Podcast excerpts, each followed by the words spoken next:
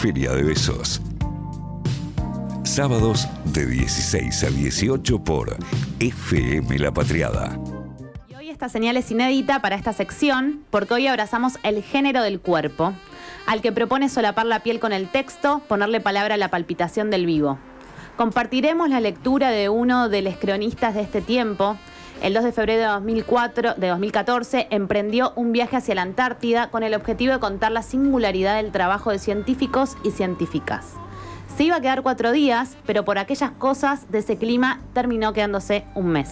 Recibimos el fragmento de su libro Antártida, 25 días encerrado en el hielo, publicado por Tusquets, y cuya trama fue adaptada para recrearse en la obra de teatro galardonada con el premio Estímulo a la Creación de Producción de Artes Escénicas del Banco Ciudad y el Complejo Teatral de Buenos Aires. Amigues, escuchen, conecten, disfruten de la crónica que se escribe en esta época. Con ustedes, Federico Bianchini. Debido a la forma en que aullan, a los vientos que giran cerca del paralelo 60 que delimita el continente antártico, los llaman los 60 bramadores. Se mueven de oeste a este en ese círculo, una especie de franja, un anillo de baja presión que se genera por el movimiento de la atmósfera a escala planetaria.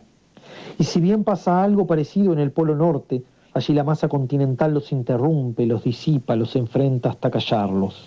Aquí, océano puro, la circulación es mucho más libre, por efecto de la rotación de la Tierra se desvían, se aceleran, no se detienen.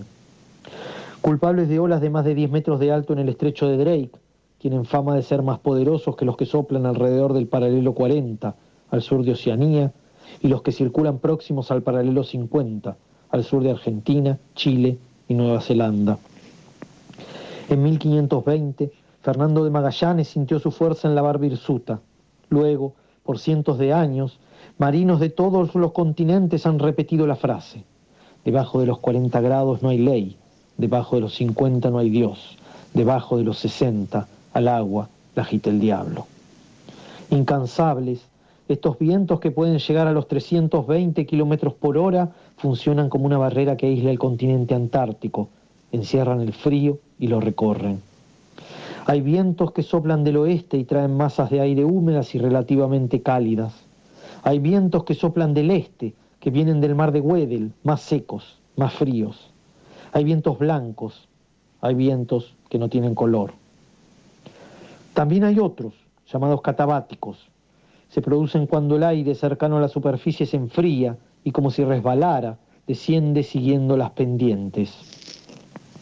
A medida que circulan, se hacen más gélidos, más densos, más veloces. Cuando no encuentran obstáculos a su paso, los vientos no suenan, se mantienen en silencio.